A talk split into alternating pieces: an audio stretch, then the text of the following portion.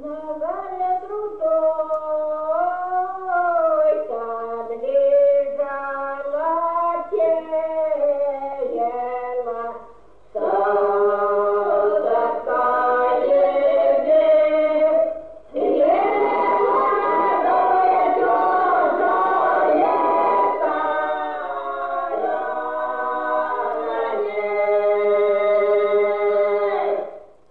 Здравствуйте, с вами снова Общество анонимных любителей русской истории.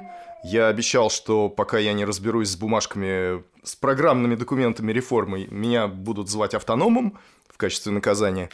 Вопрос мне задает условный Илья. Иногда.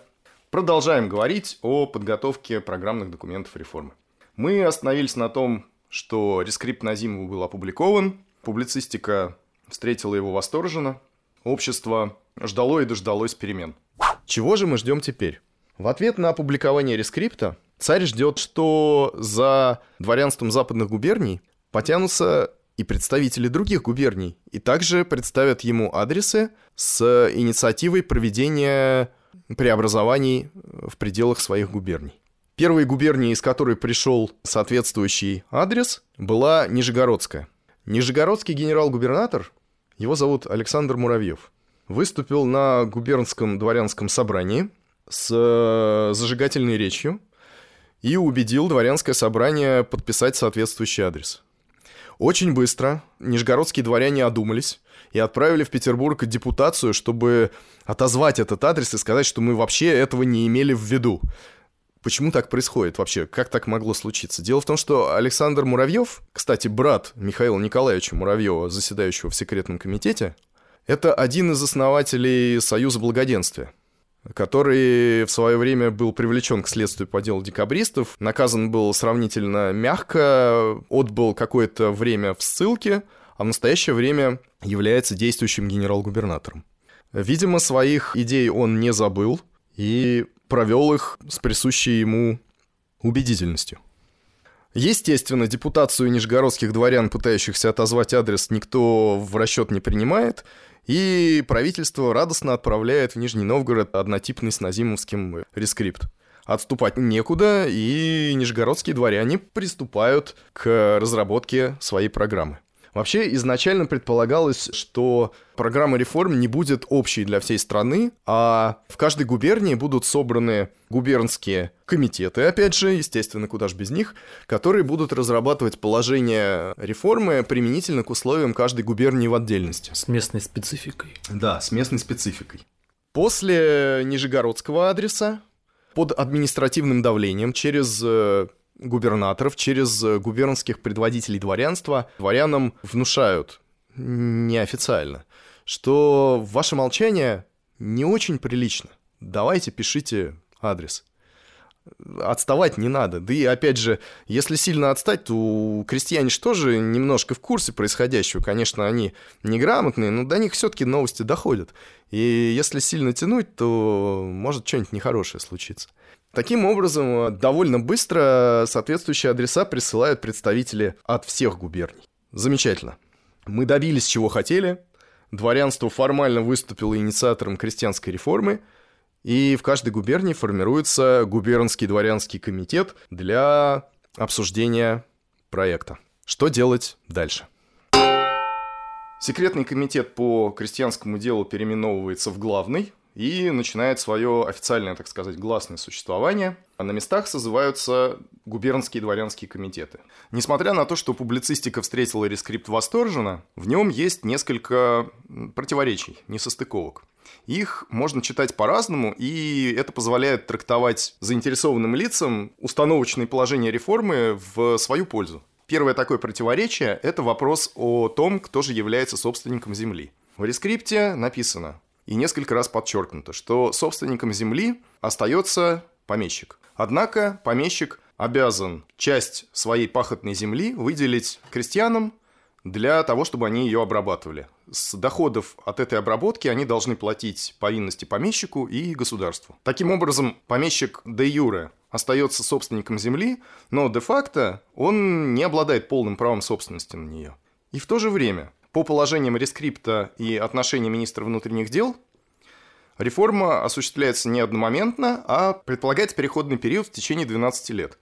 Рескрипт можно читать так, что пахотный надел крестьянину должен быть предоставлен только на время переходного периода. Во всяком случае, однозначно в рескрипте нигде не написано, что пахотный надел крестьянину должен быть предоставлен навсегда. Естественно, помещики, которые заинтересованы сохранить землю в своей собственности, читают рескрипт именно так.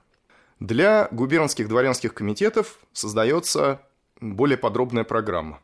Программа создается на основе предложения полтавского помещика Позана, продвигает ее в главном комитете по крестьянскому делу ростовцев, который в этот период с Позаном очень близок и согласен.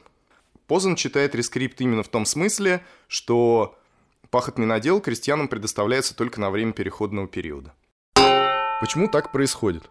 Позан – это помещик Полтавской губернии. Экономические предпосылки для дворян разных местностей в России не одинаковы. Так, для черноземных губерний основную ценность в помещичьих имениях составляет непосредственно земля.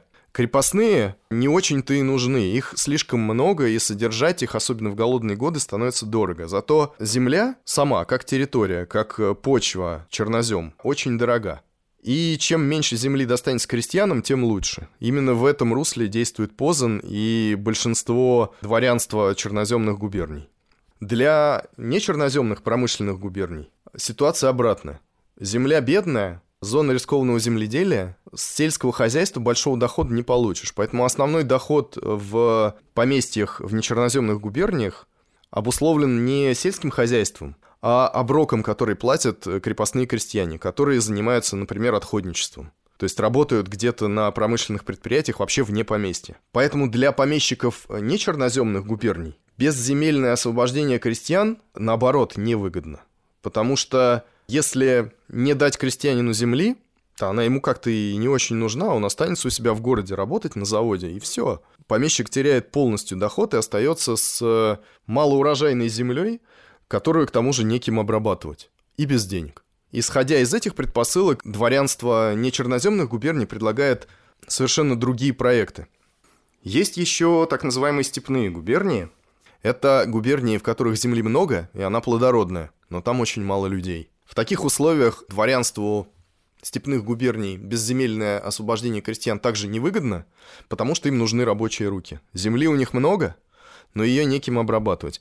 Правда, они находятся в несколько более выигрышных условиях, потому что, ну, условно, если безземельное освобождение пройдет, то те же бывшие крепостные из нечерноземных губерний вполне могут работать в степных. Но, тем не менее, это накладывает свою специфику на проекты дворянства степных губерний. Программа Ростовцева, инспирированная Позаном, утверждена Александром II и 21 апреля 1958 года разослана по губернским дворянским комитетам. Характерно, что наибольшую оппозицию эта программа встретила в Тверском губернском комитете. Тверская губерния – это, естественно, не черноземная промышленная губерния, в которой земля малопродуктивна. Вот как раз та самая ситуация, которую я только что описал. Дворянам Тверской губернии кажется более выгодным привязать крестьян к земле, выдать им земельный надел достаточного размера, который давал бы им основания для того, чтобы продолжать жить, грубо говоря, в этой же местности и обрабатывать эту землю. Кроме того, они восставали сильно против срочно обязанного периода, то есть периода в э, эти 12 лет, когда крестьянин должен был выкупать усадьбу и находился в подвешенном положении. Он уже лично свободен, но еще не владеет землей. Потому что дворянам нечерноземных губерний – нужно быстро, желательно сразу, получить деньги и организовать свое хозяйство по типу фермерского. Деньги им нужны для того, чтобы, в частности, купить э, сельскохозяйственный инвентарь, по возможности современный, и нанять рабочую силу. Для инвестиций, в общем-то. Ну да. Нечерноземным дворянам, если можно их так называть, нужно продать э, часть земли своим крестьянам быстро, сразу получить выкупные деньги и использовать их для инвестиций в сельское хозяйство на своих землях. Тверское дворянство, чтобы провести эту идею, воспользовалось следующей лазейкой. Они постановили считать за усадьбу полный крестьянский надел. вместе со всей полевой землей, лугами, выгодом и прочими угодьями. То есть пока у нас не идет э, никакой речи о выкупе крестьянами полевых наделов, только об усадьбе, Назовем усадьбой кусочек побольше. Да, назовем усадьбой все, за что можно получить сразу деньги, и пойдем этим путем, соответственно. Меньшинство дворянского комитета Тверской губернии протестует против этого положения, и это тоже такая характерная тенденция. В большинстве дворянских комитетов э, всех губерний формируется большинство и меньшинство. Только в отличие от Тверского комитета, в большинстве губерний большинство... Землю отдавать не хотели. В большинстве губерний большинство. Да, в отличие от э, Тверского комитета, в основной части губерний большинство представителей дворянства отстаивает более консервативные позиции и максимально пытается сохранить землю и объем власти в своих руках. Вообще, если максимально упростить э, все варианты проведения реформы, то можно свести его к двум-трем вопросам. Первый из них – это вопрос о земле, выделять ли вообще крестьянам пахотный надел или только усадьбу. А второй вопрос о вотчинной власти помещиков. Я в прошлом выпуске попытался объяснить, что это такое, и сделал это довольно криво. Простыми словами, э, вопрос о вотчинной власти помещиков сводится к тому, может ли помещик э, крестьян пороть. Если земля остается собственностью помещика, и крестьяне ее только обрабатывают, то довольно логичным кажется вариант, что Помещик в пределах своей земли, своего имения наблюдает за порядком и может, соответственно, применять к крестьянам меры принуждения, вплоть до телесных наказаний. Ну, это можно обсуждать. Ну, в общем, Суть именно в этом. Второй вариант, когда за порядком следит какая-то высшая государственная инстанция, и, соответственно, помещик лишен прямой власти над э, крестьянами. Меньшинство Тверского комитета пытается протестовать против такой вольной трактовки рескрипта своими коллегами и жалуются на них центральной власти. Министерство внутренних дел пытается для страстки повоспитывать Тверской губернский комитет, но большинство тверских дворян тоже не лыком шито, они отправляют депутацию в Петербург, которая фактически предъявляет ультиматум, говоря, что Тверской комитет согласен составить проект реформы не иначе, как на основаниях, которые большинство комитета признает полезными. Если же такого проекта не нужно, то они просят назначить на их место чиновников, которые напишут все, что им велят. И такая решительная позиция в конечном итоге оказывается выигрышной. Им разрешают писать проект так, как им нравится. Это прецедент, во-первых. Во-вторых, это одно из первых свидетельств того, как относится дворянство к методике проведения реформы. У нас вроде бы прогрессивные изменения назревают, мы большое дело затеяли, крестьян освободить. Мы боремся за все хорошее против всего плохого, но все это мы делаем по лекалу сверху, сугубо бюрократическим путем. Вся система разрабатывается где-то наверху и спускается вниз. Отступить от э, представленной программы очень сложно. И это многих не устраивает уже. А между тем у нас меняется парадигма. Дело в том, что конце весны и начале лета 1858 года начинаются крестьянские волнения в любимых нами Остзейских губерниях. Я выговорил это слово наконец. До сих пор все программы освобождения опирались в какой-то степени на опыт Остзейских губерний. То есть это освобождение крестьян без земли с выкупом усадьбы. И как бы всем казалось, что это нормально, всем все нравится – уже несколько десятилетий крестьяне там живут, и вроде все спокойно. Успех. Но нет. В 1858 году происходит достаточно масштабное выступление крестьян в Оздейских губерниях по поводу коррекции правил их взаимоотношений с собственниками земли. Пока губернские дворянские комитеты разрабатывают проекты реформы на местах, в Петербурге под руководством Якова Ростовцева, члена Главного комитета по крестьянскому делу, формируются редакционные комиссии. Это орган, который подчиняется непосредственно императору и предназначен для того, чтобы рассмотреть проекты, которые будут представлены губернскими комитетами, и выработать конкретные программные документы. Изначально предполагается, что комиссий будет две.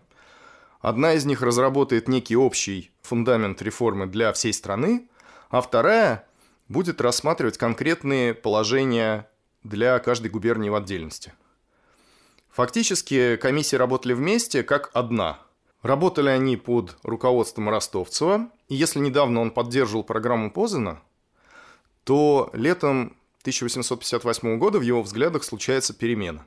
Было ли это результатом волнений в Уздейских губерниях или каких-то других причин, непонятно. Это действительно случилось достаточно внезапно, и Ростовцев оказался совершенно на других позициях. Для современников и для многих историков впоследствии осталось неясным, что же с ним случилось. Вплоть до того, что циркулирует легенда о том, что летом 1858 года сын Ростовцева Михаил, находясь на смертном одре, завещал отцу максимально способствовать крестьянской реформе. Дословно его слова передаются так. «Батюшка, я обращаюсь к вам с предсмертной просьбой вот какого рода. Вы настолько замарны по декабрьской истории, что мне хотелось бы умереть с мыслью, что вы чем-нибудь загладите свою память. Дайте слово, что вы будете помогать делу освобождения крестьян». На самом деле, сын Ростовцева Михаил в 1858 году не умер. Он умер примерно лет на 10 позже, что, в принципе, не исключает того момента, что он мог умирать и не умереть. А что же такое декабрьская история, о которой говорит его сын? И вообще, кто такой Ростовцев? Мы обещали об этом поговорить. Так вот, декабрьская история, в которой замешан Яков Иванович Ростовцев, это, конечно, декабристское восстание. И тут нам приходится немножечко отодвинуться в прошлое, поближе к призванию варягов, и рассказать чуть-чуть о восстании декабристов. Избранным лидером и военным руководителем восстания являлся князь Трубецкой – он не явился на Сенатскую площадь, и фактическим руководителем восставших частей являлся князь Евгений Петрович Оболенский. Князь Евгений Петрович Оболенский на тот момент служит старшим адъютантом у начальника гвардейской пехоты генерала Карла Бистрома. Адъютантов у Карла Бистрома двое. Старший Оболенский, а второй адъютант Ростовцев. И живут они, по сложившейся традиции, на одной квартире с генералом Бистромом. Не нужно, естественно, представлять, что квартира была двухкомнатной и у них был общий санузел, но, тем не менее, это вот ближайшие соседи, которые встречаются каждый день не один раз. По официальной версии, ростовцев в тайном обществе не состоял. И незадолго до восстания, конкретно 12 декабря, в очередной раз появившись дому Оболенского, он застал там собрание офицеров различных гвардейских частей, которые о чем-то подозрительно совещались и подозрительно примолкли при появлении Ростовцева.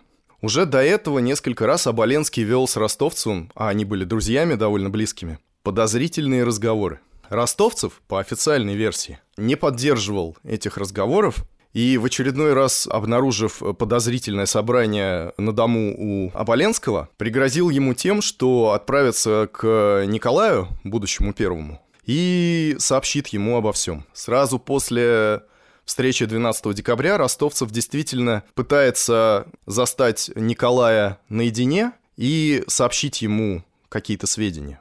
Он не знает точно, что делать, но в какой-то момент он приходит, по официальной, опять же, версии, к следующему решению. Он сообщит Николаю о заговоре, не называя имен, а после этого признается заговорщиком в том, что Николай предупрежден, выступление ожидается и будет неизбежно подавлено. Таким образом, он, с одной стороны, спасает любимую им монархию, а с другой стороны, спасает своих друзей, заговорщиков, которые, зная о том, что их ждут, не решатся на выступление. Ростовцев пишет письмо Николаю Первому и является в Зимний дворец, обманывает охрану Николая, говоря, что генерал Бистром, при котором он состоит адъютантом, поручил ему передать пакет непосредственно в руки Николая и передает письмо. После этого Николай вызывает его к себе, они беседуют. Содержание этой беседы известно только со слов самого Ростовцева. Он не называет Николаю имен, но сообщает ему о своих подозрениях. Сразу после этого он является домой к Оболенскому и говорит ему, что Николай предупрежден, он обо всем знает. Имен он ему не называл, но тем не менее восстание будет подавлено. Но на тот момент подготовка восстания находится уже в той фазе, когда остановить ее практически невозможно. Восстание происходит. Оболенский принимает на себя руководство восставшими частями московского полка и остальными частями на Сенатской площади – а Боленский же лично наносит штыковую рану генерал-губернатору Петербурга Милорадовичу. После восстания Оболенский осужден по первому разряду к смертной казни и по конфирмации приговора его участь смягчена до бессрочной каторги. Ростовцев вроде бы должен быть обласкан Николаем, и действительно он делает карьеру, но все-таки не такую блестящую, как, наверное, можно было бы ожидать. Дело в том, что в официальной версии всей этой истории опущен один абзац из письма Ростовцева Николаю, котором он в самых общих чертах, но все-таки описывает, какие конкретно движения можно ожидать со стороны заговорщиков. И если читать этот абзац буквально, его можно воспринимать как конкретную дезинформацию. Потому что если Ростовцев действительно не был членом тайного общества, он не мог знать, э, какие конкретные действия должна ожидать власть. Если же он все-таки принадлежал к обществу декабристов, то его сообщение в письме Николаю совершенно не соответствует тем реальным угрозам, которые ему следовало ожидать. Потому что Ростовцев ссылался на возможность восстания в кавказских частях и в то же время говорил о том, что гвардия в Петербурге, скорее всего, останется верна престолу. То есть он утверждал ровно противоположное тому, что было на самом деле. Существует несколько достаточно аргументированных версий, по которым Ростовцев на самом деле был членом э, общества декабристов, был э, полностью в курсе восстания, и э, акция его с письмом Николаю была заранее запланирована восставшими. Дело в том, что совсем ничего не знать о восстании и о планах заговорщиков Ростовцев, скорее всего, действительно не мог, потому что они были с Оболенским близкими друзьями, жили на одной квартире, и даже сам генерал Биструм, у которого они оба служили адъютантами, вызывал некоторые подозрения впоследствии у следствия. Бистром, безусловно, не был декабристом, в обществе не состоял, но у него были свои виды на будущее царствование, и Николай I, будущий император, ему не нравился. Гораздо больше его устраивал Константин, который был претендентом по старшинству. Впоследствии, так или иначе, Ростовцев делает достаточно успешную карьеру под патронажем младшего брата Николая, Михаила Павловича. Кроме того, Николай I регулярно использует Ростовцева во всяких деликатных делах. В частности, Ростовцев играл одну из ключевых ролей в следствии по делу Петрошевцев по которому в свое время был осужден Федор Михайлович Достоевский. То есть и здесь он тоже успел замораться немножко. Репутация у Ростовцева вследствие всей этой истории действительно довольно спорная. То есть сыну его Михаилу было о чем говорить, когда он пенял отцу на то, что он замаран э, в декабрьской истории. При воцарении Александр II даровал амнистию всем выжившим декабристам, и одним из выживших и доживших до этого времени оказался Евгений Оболенский, которому не был возвращен княжеский титул, но он, тем не менее, вернулся в Центральную Россию, жил в Калуге, и Ростовцев регулярно с ним переписывался, в том числе просил его совета по поводу подготовки крестьянской реформы. Переписка это достаточно знаменательно, в том числе по той причине, что Ростовцев пытался, судя по всему, оправдаться в своих действиях не перед Оболенским, а перед общественным мнением. Он жаловался в письмах Оболенскому на Герцена, который его чехвостил в своих периодических изданиях из Лондона за его позицию по крестьянскому вопросу и за его не вполне честное прошлое. А Боленский в своих ответных письмах отмечает, что ему не в чем винить Ростовцева, но делает это в достаточно обтекаемых выражениях, не опровергая буквально всяких неблагоприятных для Ростовцева версий событий, но тем не менее подтверждая, что претензии к нему он не имеет. К слову сказать, Ростовцев жалуется не только на выступление Герцена по поводу его прошлого, но и на все другие выступления Герцена по любому вопросу, в котором Ростовцев был замешан. И Оболенский отвечает ему в том плане, что у меня нет столько времени, чтобы читать каждую статью Герцена по каждому поводу, который ты мне прислал, а там буквально список. Но ты хороший, я тебя люблю, и никаких претензий к тебе не имею.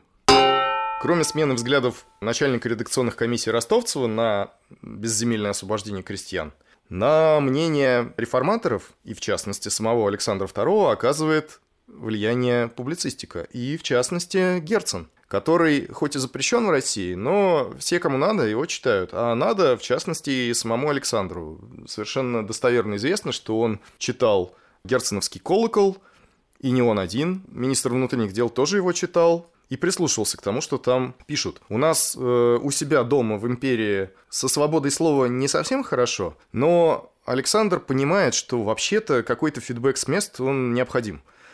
И таким вот кружным путем через Лондон он его получает. Известно также, что колокол выписывался для членов редакционных комиссий по настоянию их начальника Ростовцева. Летом 58 года Ростовцев пишет четыре письма Александру II, в которых начинает отстаивать освобождение крестьян с полевой землей. Постепенно идея освобождения крестьян с полевой землей начинает завоевывать умы локомотивов реформы и становится основополагающей. Первый локомотив реформы у нас, конечно, Александр II. В январе 1859 года Ростовцев пишет записку «Ход и исход крестьянского вопроса», в которой результат реформы он представляет следующим образом.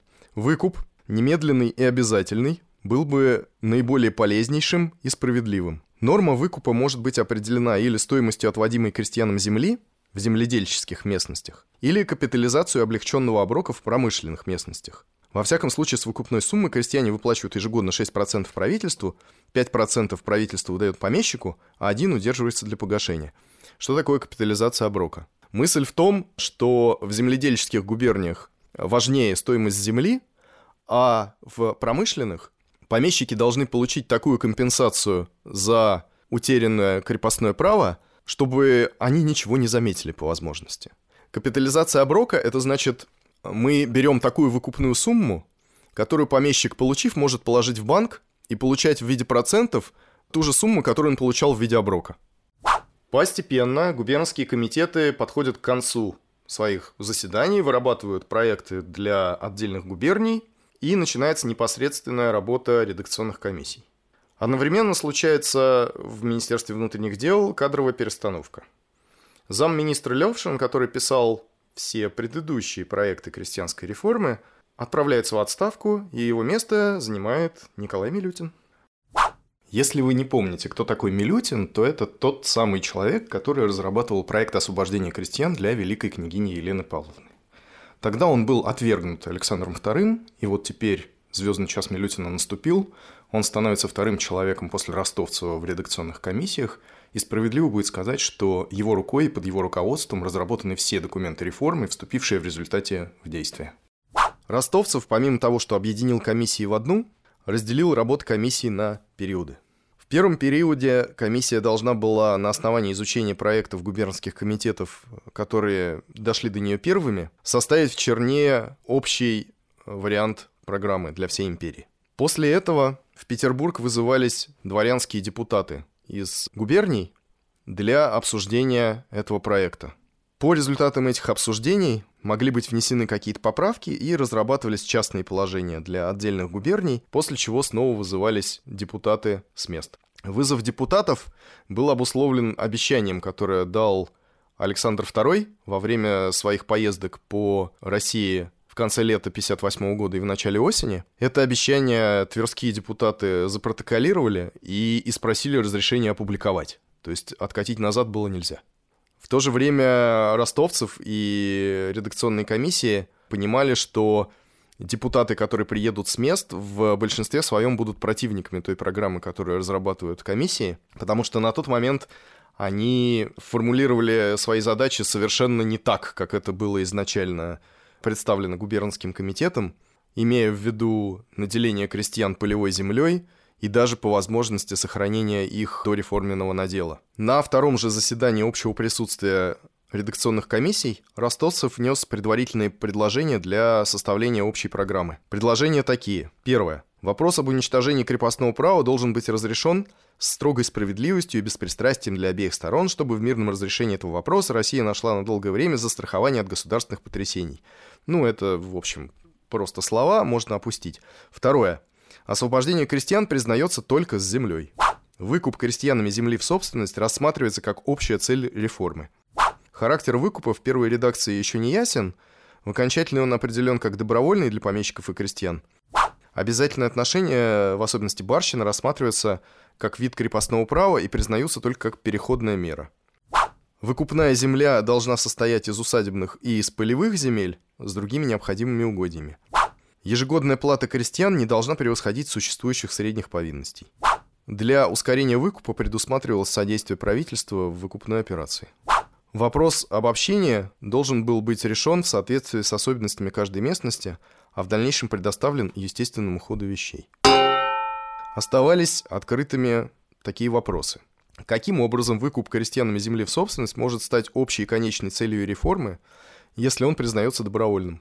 Какие будут наделы, их величина? Как будет организовано крестьянское общественное управление? К вопросу о том, как обеспечить выкуп, если он не является обязательным. Редакционные комиссии предложили выработать для каждой местности некоторые нормы наделов. При этом нормы эти должны быть таковы, чтобы они по возможности соответствовали реальному землепользованию, то есть реальным размерам наделов у крестьян до реформы. Так, чтобы отрезать землю в пользу помещика приходилось только в отдельных случаях. При этом на время срочно обязанного периода, то есть до тех пор, пока крестьяне еще не приступили к выкупу этой земли, повинности, которые они отбывают в пользу помещика за пользование этой землей, определяются один раз и не могут быть изменены.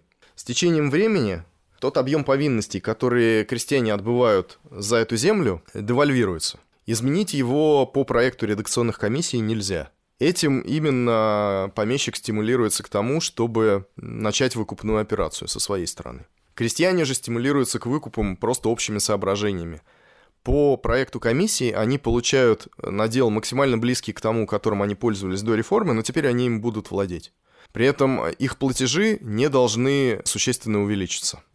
Существенным был вопрос, как обеспечить администрирование бывшей помещичьей деревни при утрате власти помещиков. То есть, если раньше за порядок, исправное выполнение повинностей, уплату налогов и прочее отвечал помещик и обеспечивал его, то теперь в новых обстоятельствах кто должен это делать? Было решено оставить общину там, где она существовала, и возложить эти функции на общину.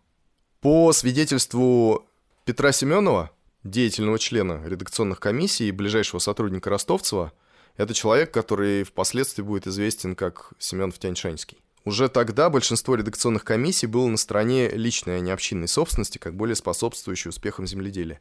Но в то же время они понимали, что другого варианта оградить интересы крестьян не существует. Нужно, во-первых, каким-то образом обеспечить администрацию и власть в освобожденной деревне, а во-вторых, обеспечить способность крестьянского общества сопротивляться действиям бывших своих владельцев к отъему земель, например, или каких-то прав. И гораздо легче это сделать на основании общины, которая, в общем-то, тем же самым занималась и при наличии крепостного права, она до определенной степени оппонировала действиям помещика и могла в какой-то степени защищать интересы крестьян. В дальнейшем, как считали члены редакционных комиссий, община сама отомрет, и крестьяне перейдут к личному подворному землевладению. Итак, редакционные комиссии в напряженной действительно работе выработали общие положения реформы. Они определили нормы наделов, нормы оброка, механизмы выкупа, организацию власти на местах после проведения реформы. И тем закончился условный первый период их работы. 15 августа 1959 года в Петербург были призваны члены 21 губернского комитета дворянские депутаты – со времени решения правительства созвать представителей дворянства прошло больше года. За это время радикально изменилась правительственная программа, изменился взгляд на значение и на роль дворянских депутатов. И были приняты меры к ограничению их прав.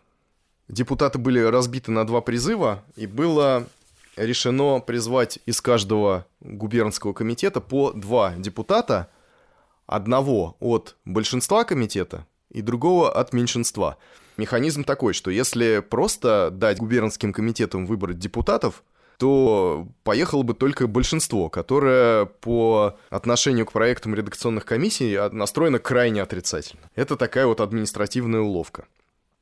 Прием депутатов первого созыва состоялся в общем присутствии редакционных комиссий 25 августа 1959 года. Самарин сообщал об этом заседании княгини Черкасской в письме 26 августа. Семенов, Тяньшанский, Встал и без всяких предисловий прочел высочайшую утвержденную инструкцию. В двух словах содержание ее может быть выражено следующим образом. Вы больше ничего, как ходячие справочные книги. О чем вас спросят, на то и отвечаете. Но от участия в совещаниях вы избавляетесь. Любопытно было во время чтения наблюдать за различными проявлениями разочарования на лицах депутатов. Со стороны депутатов молчание ни на минуту не перерывалось, и слава богу. Если бы один из них вымолвил хоть слово, предложил бы хоть один вопрос, то, судя по смущению, худо затаенному на нашей стороне, объяснение повело бы к целому ряду неожиданных уступок. После этого объявления Семенова на первом заседании 12 сентября Ростовцев разослал всем депутатам циркуляр. В нем говорилось Вызванному в Санкт-Петербург члену Симбирского губернского комитета гвардии штабс-ротмистру Ланскому, сын министра внутренних дел, уже представившему все без исключения ответы на вопросы по трем отделениям редакционных комиссий для составления положения о крестьянах, государь-император за такое примерное усердие объявляет высочайшее благоволение. Чтобы понять скрытый смысл этого циркуляра и реакцию на него депутатов, надо учесть, что материалы редакционных комиссий – это три тома, которые разосланы депутатам только 10 сентября, за два дня до этого циркуляра. Очевидно было, что в один день осилить такой труд невозможно, и что правительство рассматривает ответы депутатов как чистую формальность. Александр II поддерживал, казалось бы, ту партию, которая выступает за все хорошее против всего плохого, то есть ту партию, которая условно за свободных крестьян, с землей, за гласность, за демократию. В общем, это все были люди либеральных убеждений, которым слово «конституция» было совсем не чуждо, в отличие от самого Александра.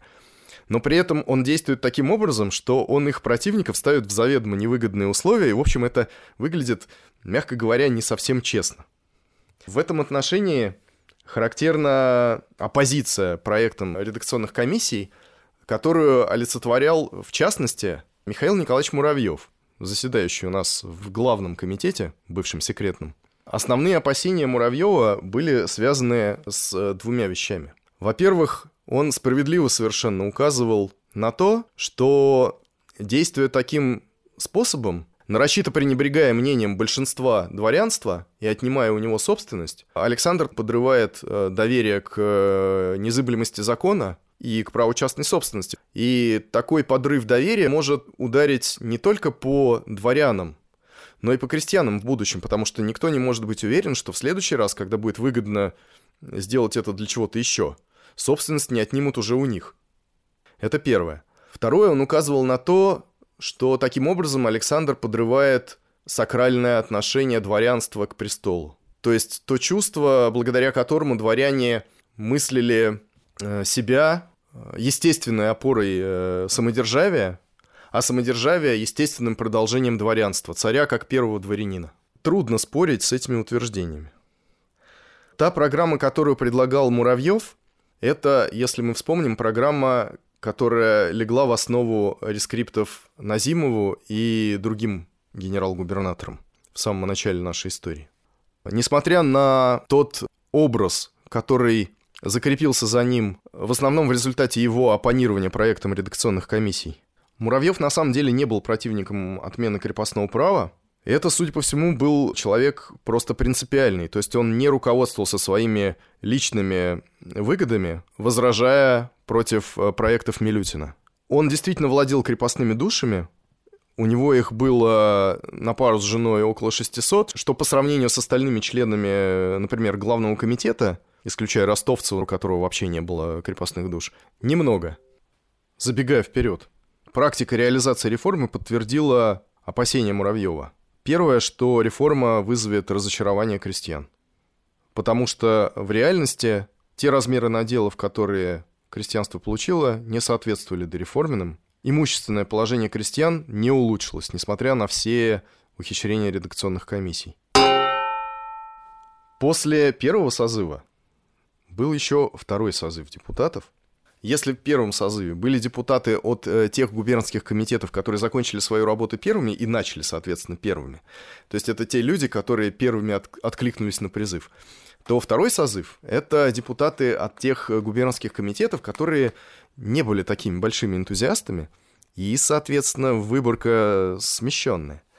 Эти депутаты уже требовали точного соответствия первоначальной программе, рескриптам они пытались всячески вернуть реформу на рельсы безземельного освобождения крестьян и вообще э, наименьших уступок. Однако отступления от программы редакционных комиссий в результате работы депутатов были не так уж велики. Воля царя была выражена настолько недвусмысленно, что даже когда Ростовцев в 1860 году умер, и на его место был назначен Панин, сторонник консервативной партии и противник реформ, он уже не мог повлиять на ситуацию сколько-нибудь значительным образом, и проект редакционных комиссий был практически в неизменном виде внесен в главный комитет.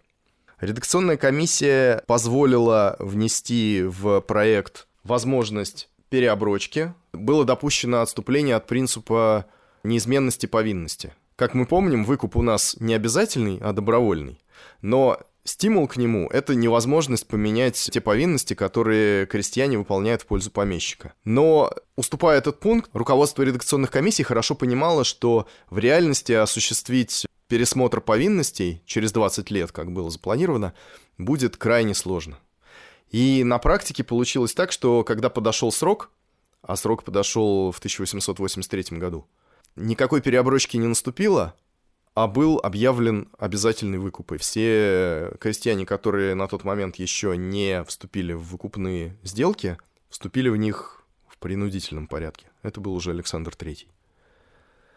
Кроме того, комиссии вынуждены были отступить по поводу определения размеров крестьянских наделов, которые подлежали выкупу. И определение их конечного размера осталось открытым. Была возможность уменьшить эти наделы. В таком виде проект реформы поступил на обсуждение сначала в главный комитет, где были предприняты одни из последних попыток так называемой консервативной партии в лице Михаила Николаевича Муравьева и шефа жандармов Долгорукова сформировать некий альтернативный оппозиционный проект и воспрепятствовать введению в действие разработанного проекта редакционных комиссий. Эта программа принята не была, и в неизменном принципиальном виде проект поступил на обсуждение в Государственный совет. Обсуждение проектов реформы в Государственном совете проходило с конца января по 17 февраля 1961 года, то есть перед самой отменой крепостного права. При обсуждении в Государственном Совете на первом заседании Александр заявил, что вот уже 4 года, как длится обсуждение, возбуждает различные опасения и ожидания, всякое дальнейшее промедление может быть пагубно для государства. Приступ к делу сделан был по вызову самого дворянства. То есть это якобы не моя воля, вы сами так хотели, вот, распишитесь. Все, что можно было сделать для ограждения выгод помещиков, сделано и вместе с тем признал необходимым, что быт крестьян был улучшен не на словах только и не на бумаге, а на самом деле. В Государственном Совете повторилась ситуация, подобно тому, как это было в Главном комитете. Большинство Государственного Совета по всем принципиальным вопросам голосовало против предложения редакционных комиссий, несмотря на все, что сказал царь на первом заседании. И несмотря на все эти голосования, Александр II утвердил мнение меньшинства. Таким образом, проект редакционных комиссий, несмотря на то, что нормы наделов были сильно урезаны, на то, что появилось положение о переопределении повинностей крестьян за пользование помещичьей землей, переоброчка так называемая. Через 20 лет. Через 20 лет, да. Несмотря на все на это, в общих своих принципиальных чертах проект редакционных комиссий, проект Милютина фактически, был утвержден. 17 февраля состоялось последнее заседание Государственного совета. 19 в годовщину своего восшествия на престол Александр подписал все представленные на его утверждение бумаги.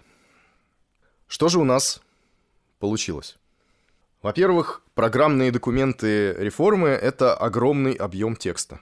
Помимо, собственно, манифеста об отмене крепостного права, было издано общее положение о крестьянах, выходящих из крепостной зависимости, обязательное для всей империи.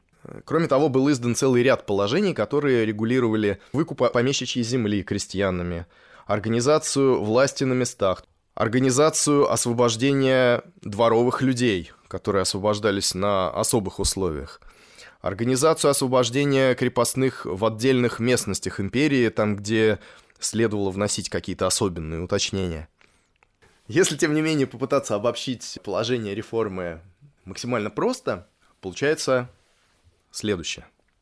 С момента объявления манифеста крепостные крестьяне становятся лично свободны.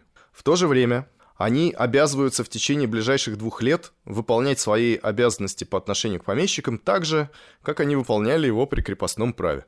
За эти два года должны быть регламентированные размеры и организация крестьянских наделов и размеры повинностей крестьян в пользу помещика. И должна быть составлена специальная уставная грамота, в которой все эти повинности и наделы будут описаны. В дальнейшем на основании этой уставной грамоты крестьяне могут вступать в выкупную сделку. Крестьяне могут в любой момент по собственному желанию выкупить усадебную оседлость, то есть дом и огород. Помещик не может им в этом отказать. Полевая земля выкупается на других условиях. В проекте установлены нормы наделов. Надел рассчитывается из количества ревизских душ, фактически из количества мужчин. И надел рассчитывается не на крестьянский двор, не на конкретного землевладельца, а на все крестьянское общество. Если выкуп э, осуществляется по обоюдному согласию помещика и крестьянского общества, то государство со своей стороны гарантирует помещику и выдает ему на руки не живыми деньгами, но облигациями и выкупными свидетельствами 80% суммы выкупной сделки. Остальные 20% единовременно вносят крестьяне. Если выкуп осуществляется по одностороннему требованию помещика, то помещик не может рассчитывать на дополнительный платеж со стороны крестьян. Он получает только 80% выкупной суммы. То есть за землю государство платит? За землю платит непосредственно сейчас при заключении сделки государство, а впоследствии крестьяне платят государству выкупные платежи. Как организованы выкупные платежи? Во-первых, забыл сказать, э, выкупа по требованию крестьянского общества не существует. То есть можно только по обоюдному согласию крестьян с помещиком или по одностороннему требованию помещика. Кроме того, и это пункт, который был введен в самый последний момент в реформу, уже в Государственном Совете, по добровольному соглашению крестьян с помещиком, помещик может им даром, без выплаты каких-либо денег, предоставить надел, равный одной четверти максимального. И таким образом закончить все поземельные отношения с крестьянами, все, больше никто никому ничего не должен. Но это очень маленький надел. Как организована выкупная сделка? Для каждой местности разработаны нормы наделов. Там есть максимальная норма и минимальная. Если надел, которым пользуются крестьяне, больше максимального надела, помещик имеет право отрезать от крестьянского надела себе. Если наоборот, крестьянский надел меньше минимального, Помещик обязан либо прирезать земли крестьянам, либо пропорционально уменьшить повинности. Выкупная сумма определяется следующим образом. Оброк, который платится крестьянами за пользование землей, капитализируется из расчета 6%. Это, как я уже говорил, значит, что нужно получить такую сумму, положив которую в банк, помещик будет получать те же деньги, оброк. И крестьяне от этой выкупной суммы каждый год в течение 49 лет выплачивают 6%. При этом переплата там составляет, ну, раза, наверное, в два или в три. Там Лучше, чем посчитать. наша современная ипотека, надо сказать. Там примерно то же самое получается. Вот. Поэтому советские историки, которым ипотека была плохо знакома, они однозначно, ну, там много, конечно, соображений. Почему? Но, в общем, они все называли реформу грабительской. И это, в общем, трудно оспорить но об этом мы будем говорить в следующих сериях. В течение первых девяти лет крестьянин не может отказаться от надела, даже если он ему не нужен. Вообще никак.